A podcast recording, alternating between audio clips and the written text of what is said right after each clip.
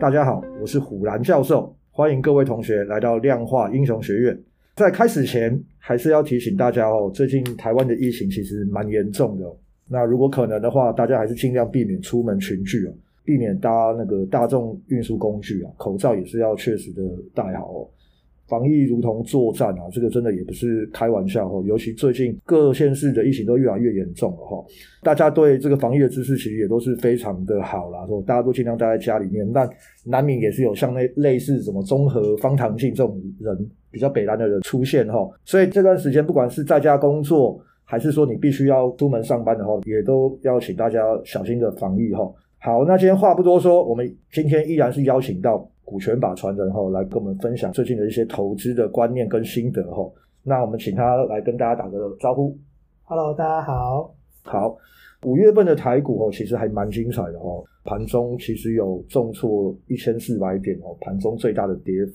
那当然也有一天最后收盘涨了七百九十点哦，就是当日最大的涨点。呃，我们 FB 的粉丝团就有同学在问说，哎，那股市还会再跌吗？那我什么时候可以买呢？股市什么时候还会再跌？什么时候会止跌？哦，我们来先听听股权法传人哈，他本身的一些心得跟看法。何时止跌？这个是个很好的问题。德国的股神应该是科斯托兰尼，他说过，什么时候会止跌呢？当股市的筹码落入固执的人的手中的时候，就离止跌不远了。举个例子来讲，在一个室内有十个人，有一个很烫手、很烫手的地瓜，转手一次就是跌价一元。因为太烫，大家都一直丢给下一个人，一直丢给下一个人。Maybe 可能进行了第二十次的时候就停住了，不再跌了。那有可能是怎么样？有可能是这个人其实他很喜欢吃地瓜，转了二十次之后，他觉得不太那么烫了，或者也有可能觉得说，其实这怎么样，再怎么样都有九十块的价值，现在八十块稍微烫一点，这件事对他是值得的。简单来说，也是会止于筹码落在固执的人的手上，可能会是超长线的投资人，那也可能是国安基金，只要。大半的筹码落入固执人的手中的时候，就容易止跌。那最近你可以看到一个新闻，就是吴淡如他他说他在盘中大跌一千四百点那一天，嗯，他心中贪婪了一下，他就买股票。这个例子就是筹码落入了相对固执的人的手中。我记得他说他好像买到户头现金不够，可能再去其他、嗯、其他地方搬钱。嗯，对他来说，他就是做一个比较长线的投资，他可能只是买 ETF。因为对他来讲，应该是跌破半年线嘛。嗯，对，那他可能过去一直都没有参与，终于找到一个机会，他觉得进场买进了。拉长来看，就是跌破半年线去买。你从现在去回测以前来说，基本上都是很不错的买点了。老实讲，嗯，对，所以通常就是说会止跌，就是当大部分的筹码都落入这些人手中，就比较稳稳定的时候。对对对，大跌那个礼拜，我记得砍了快六百亿的融资，就是每天每天几乎都是一百亿、一百亿融资在减。哦，所以人家讲的洗筹码的意思大概就是这样。比方说，散户可能是比较短进短出的啦，所以比较分散就对了。那比方说，哎，可能最后是被。呃，长线的投资人买走，或者是大股东比较低的时候接下来，他可能就比较会抱着不动，对，放比较长，所以筹码就比较稳定嘛，对不对？对对对对对，嗯、就当筹码就是在很多人手上的时候，大家这边弄来弄去，但有可能会堆堆得很高，嗯、就比如说像长荣之前这样子无本当中的，大家都在玩这个，因为我也看了他好一阵子，觉得他真的很还蛮夸张的。嗯、那他下来也是很快，他也直接。从一百到七十块，嗯，也不到两个礼拜的时间，对，就三成的跌幅，嗯，对，但它涨也涨很快啦，对，它涨很快，没有错，但你并没有去做这只股票嘛，对不对？呃，没有，没有，OK，我看不懂了。哦，对啊，其实看不懂股票也是就不要做了哈。从股权法传刚刚这样讲的话，其实我感觉到了这一方面其实比较偏是基本面的选股啦。市场上或者是市面上，其实也蛮多人有在讲这个所谓的基本面选股这件事情，EPS 啊，或者是要看什么财报什么什么等等之类的哈。那在这边股权法传可不可以用个比较简单的方式来简单的跟大家讲一下基本面选股其实它的最基本的一些定义大概是些什么，或是你的一些看法可以分享给我们的同学听听。我先举个。自己的例子哈，就十几年前的时候，我可能还是个股市的菜鸡，那我可能存了一笔钱买了中红。十几年前有点像现在那样，就是金融海啸过后，然后撒钱，然后原物料大涨，这种景气循环股呢，它就赚很多钱嘛。去买那股票，然后你就先想说，哎、欸，本一比四倍，我这次出手已经够保守了吧？到底要怎么输？嗯，对，结果输死你，就像最近中红那样子，嗯、你跌下来其实也可能。可能两三四十 percent，呃，二三十 percent 都跑不掉。嗯，后来才能去理解一件事，就是股市有个谚语，就是说，景气循环股你要买在高本益比，要卖在低本益比这句话的争议。那为什么呢？什么是景气循环股？在过去这十几年，可能 LED 是，DRAM 也是，太阳能也是，面板、航运、钢铁、原物料。那基本上就是说，你的获利是跟着报价走的时候，报价很好的时候，你可以赚很多很多很多。你就会吸引一堆供给的加入，那供给加入会怎么样？嗯，供过于求，价格就是跌了嘛。对对。然后就最后大家又一起赔钱。嗯，对。那所以就是说，有这种落差的时候，你在它本益比最低的时候去买，其实你有可能陷入一个可能可以讲成价值陷阱吧。就是你以为你买的很便宜，可是并不是，因为它的未来可能因为供给而增加，报价往下走的时候，嗯，因为你没有办法确定说它的报价是。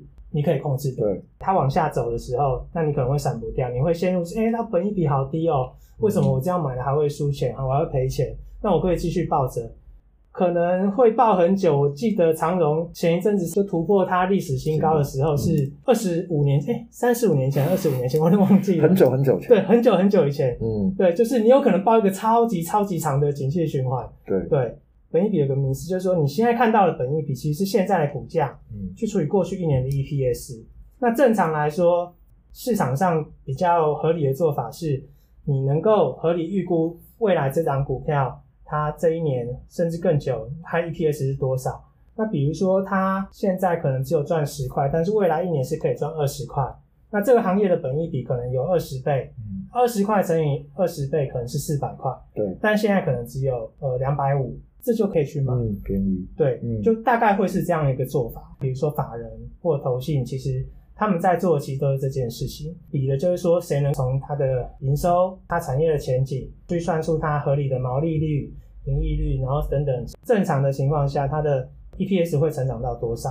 因为它已经算在前面了嘛，所以他去评估它现在两百五十块到底是不是便宜，然后再去做买进。对，了解。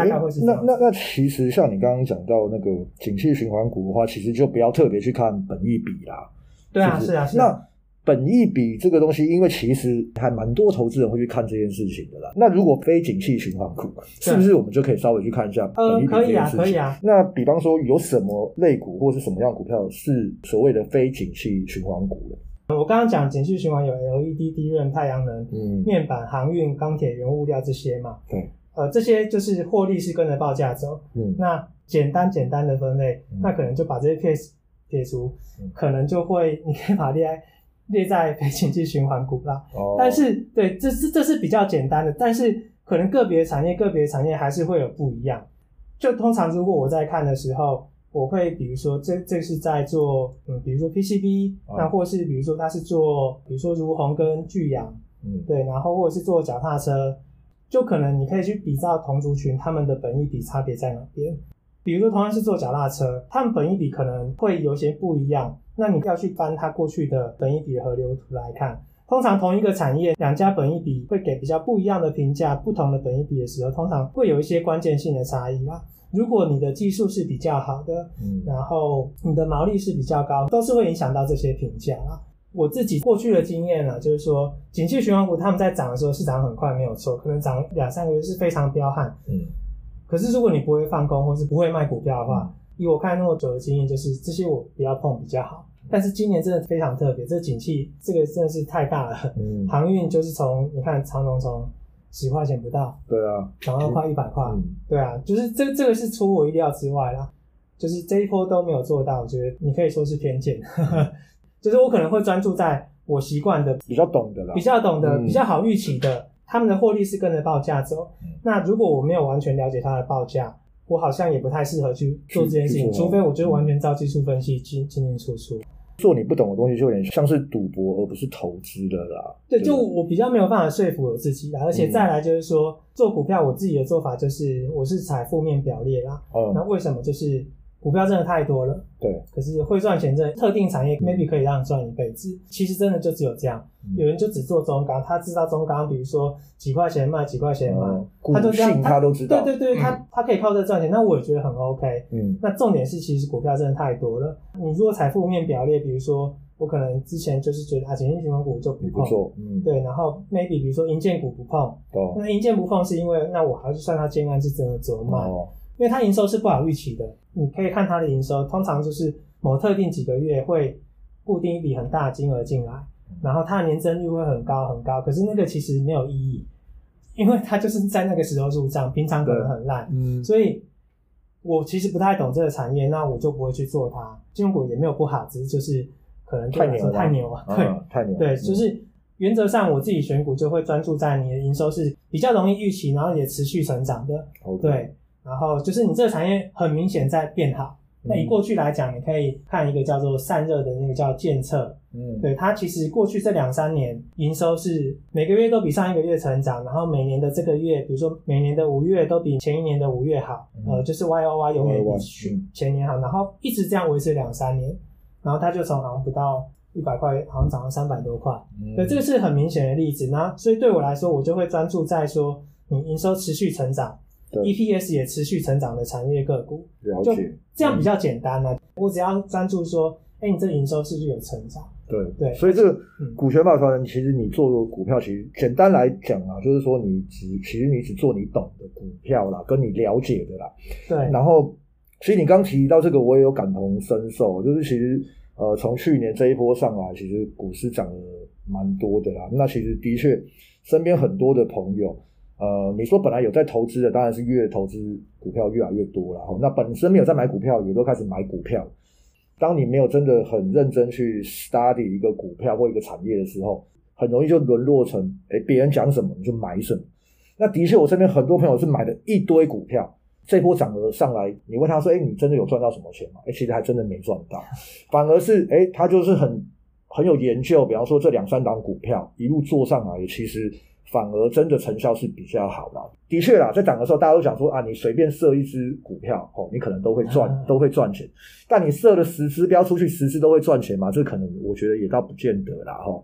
最后，对我们今天分享的观念有任何的疑问啊，或或者是想要听我们讨论什么样主题的同学哈，都可以到脸书的粉丝专业搜寻量化英雄学院，帮我按赞并且留言哈，我们也会找更多的量化英雄来回复大家哦。量化英雄学院给你投资新观念，我们下次见，拜拜。